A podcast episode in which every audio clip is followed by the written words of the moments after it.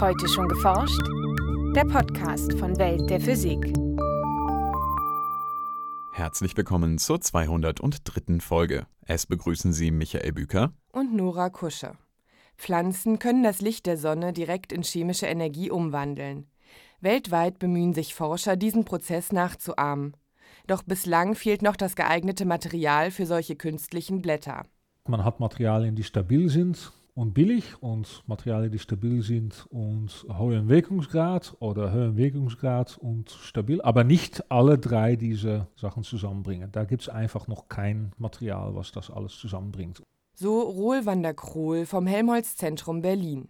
Welche Ansätze Wissenschaftler verfolgen, um solare Brennstoffe wie etwa Wasserstoff auf effiziente und kostengünstige Weise zu erzeugen, erfahren Sie im heutigen Schwerpunkt.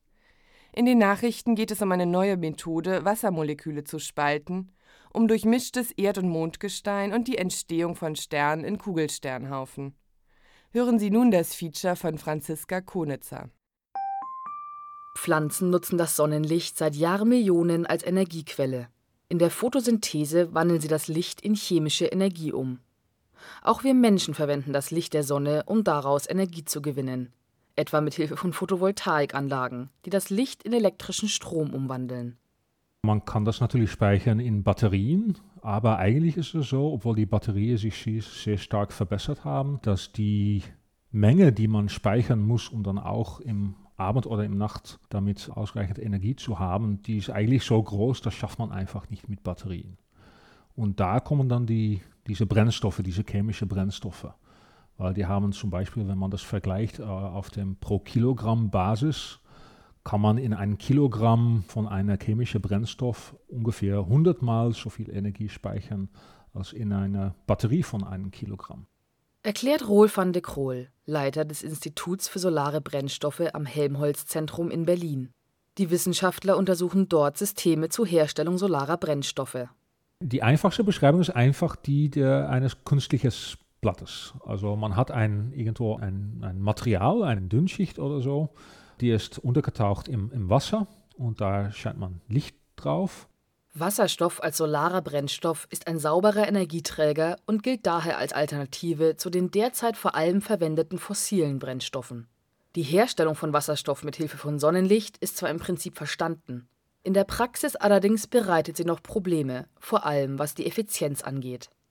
Ein System zur Gewinnung solarer Brennstoffe besteht in einem ersten Schritt aus einem Lichtabsorber durch die Energie des Sonnenlichts werden Elektronen in dem Absorbermaterial angeregt und freigesetzt. An ihrer Stelle bleiben positiv geladene Löcher zurück, die ebenfalls durch das Material wandern können. Es findet also eine Ladungstrennung statt. Was wir mit unserem Ansatz zu diesen solaren Brennstoffen auch wollen, ist, dass wir diese Elektronen dann in einem zweiten Schritt in das genau das gleiche Bauteil dann eigentlich auch nutzen wollen, um Wasser zu spalten. Oder vielleicht auch mal, um CO2 elektrochemisch zu reduzieren zu zum Beispiel Methanol. Also dieser zweite Schritt, das ist eigentlich der katalytische Schritt. Das ist eine elektrochemische Reaktion, die wir eigentlich haben wollen. Also das sind die zwei Schritte. Also Lichtabsorption und dann elektrochemische Umwandlung. Der durch Sonnenlicht gewonnene Strom soll im selben System genutzt werden, um Wasser, also H2O, in molekularen Wasserstoff, also H2, sowie molekularen Sauerstoff, O2 zu zerlegen. Diese elektrolytische Aufspaltung passiert an zwei Elektroden. Um die Reaktionsgeschwindigkeit zu erhöhen und so effizienter Wasserstoff oder Sauerstoff zu erzeugen, sind die Elektroden mit einem Katalysatormaterial beschichtet. Für die Erzeugung von Wasserstoff ist Platin am besten geeignet, für Sauerstoff beispielsweise Iridiumoxid. Allerdings ist Platin als Edelmetall nicht nur selten, sondern auch teuer. Das gleiche gilt für Iridiumoxid auf der Suche nach Möglichkeiten, Sonnenlicht zur Herstellung von Wasserstoff zu nutzen, verfolgen Wissenschaftler verschiedene Ansätze. Einer von ihnen besteht darin, der Natur nachzueifern und molekulare Komplexe zur Lichtabsorption und als Katalysatormaterial zu verwenden. Allerdings ist diese Methode derzeit noch sehr ineffizient. Eine andere Möglichkeit sehen Forscher darin, als Lichtabsorber halbglatte Materialien, beispielsweise Silizium, einzusetzen, wie sie auch in der Photovoltaik zum Einsatz kommen diese sind allerdings im Wasser instabil und müssen daher geschützt werden, was wiederum die Kosten in die Höhe treibt. Die Wissenschaftler um Roel van de Krohl hingegen verfolgen eine Alternative. Die dritte Angehensweise, wäre, was, was wir versuchen und auch viele anderen, äh, ist, dass wir anfangen mit billigen neuen Absorbermaterialien, also Metalloxiden zum Beispiel, wie zum Beispiel der Eisenoxid. Und davon, also die sind von sich selbst aus viel stabiler als klassische Materialien wie Silizium, aber die haben auf jeden Fall noch nicht die Wirkungsgrad. Und dass man einfach versucht, von diesen Materialien die Wirkungsgrad zu erhöhen. Der Wirkungsgrad ist das Verhältnis der Energie des absorbierten Sonnenlichts und der letztendlich erzeugten chemischen Energie. Diese Größe zeigt also, wie gut gewisse Materialien, wie eben günstige oxidische Materialien, für die Erzeugung von solaren Brennstoffen geeignet sind. Und das wäre natürlich super, wenn das klappen würde, weil Eisenoxid ist eigentlich eine Art äh, äh Rost. Und mit Rost Wasser spalten ist natürlich, wäre natürlich total super und, und billig sein auch weil wir haben ausreichend Eisen auf der Welt. Das ist nicht das Problem. Das Problem? Der Wirkungsgrad für ein System mit Eisenoxid als Lichtabsorber liegt bei 5 bis 6 Prozent und ist daher zu niedrig.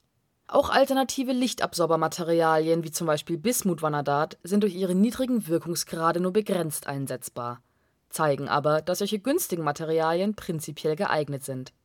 Wissenschaftler schätzen, dass die Wirkungsgrade ihrer Systeme bei über 10 Prozent liegen müssen, um für kommerzielle Anwendungen relevant zu werden. Und das ist derzeit kaum möglich.